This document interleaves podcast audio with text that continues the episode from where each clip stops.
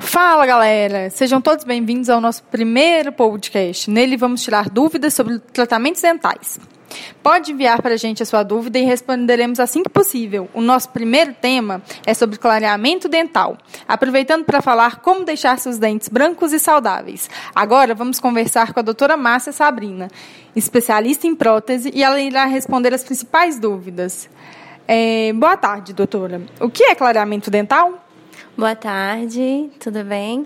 Então, o clareamento dental é um procedimento que foi desenvolvido pelos dentistas, no qual a gente utiliza de um gel que vai trabalhar nas partes mais pigmentadas do, dos dentes, né? Deixando eles mais brancos. Então, é um procedimento que deve ser feito apenas com um especialista. Qual, quais os tipos de clareamento? Atualmente, a gente tem dois tipos de clareamento o clareamento de consultório, que é o que a gente faz aqui em uma consulta né, com o dentista, e pode ser utilizado o uso de laser, junto com o, gel durante o clareamento, tá? Esse clareamento no consultório é um clareamento mais rápido, então o paciente na primeira consulta ele já começa a perceber resultados. E o segundo clareamento, né, é o clareamento de moldeira que o paciente faz em casa com as orientações do dentista. O resultado em si ele é praticamente o mesmo. Então, se o paciente optar por fazer o de consultório ou o de moldeira, ele vai ter os dentes mais brancos ao final do tratamento. Doutora, é, é preciso fazer limpeza antes de fazer o clareamento?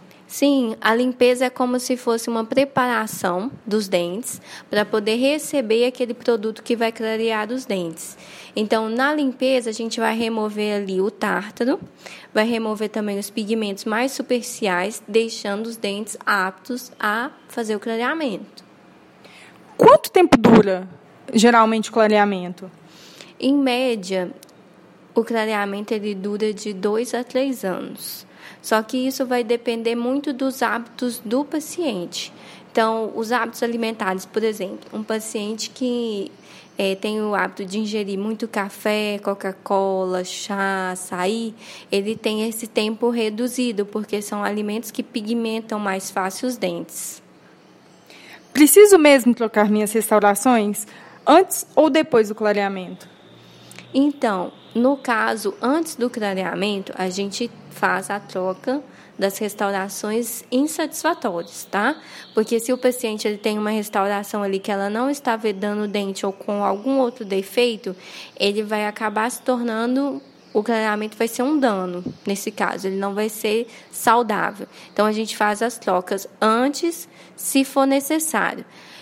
Depois do clareamento, o paciente que tem resinas em regiões estéticas, é interessante trocar para que a resina ela fique mais compatível com a cor do dente no momento atual, depois do clareamento. Bicarbonato clareia mesmo os dentes? O bicarbonato ele não deve ser utilizado como meio de clareamento, tá? Ele gera ali uma sensação de branqueamento dos dentes só porque ele desgasta um pouco o esmalte. Então, nesse desgaste, ele retira ali o manchamento superficial dos dentes, que seria o que a gente também consegue retirar na limpeza.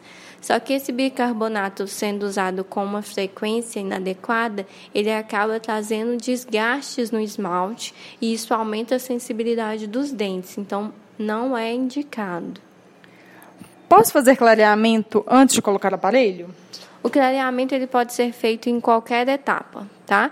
A gente sugere ao paciente fazer o clareamento depois do aparelho, porque durante né, o momento que ele vai estar usando ali o aparelho, pode ser que ocorra algum tipo de pigmentação, tá? Em função da maior dificuldade de higienização quando o paciente está com o aparelho. Então, é melhor ser feito depois da ortodontia.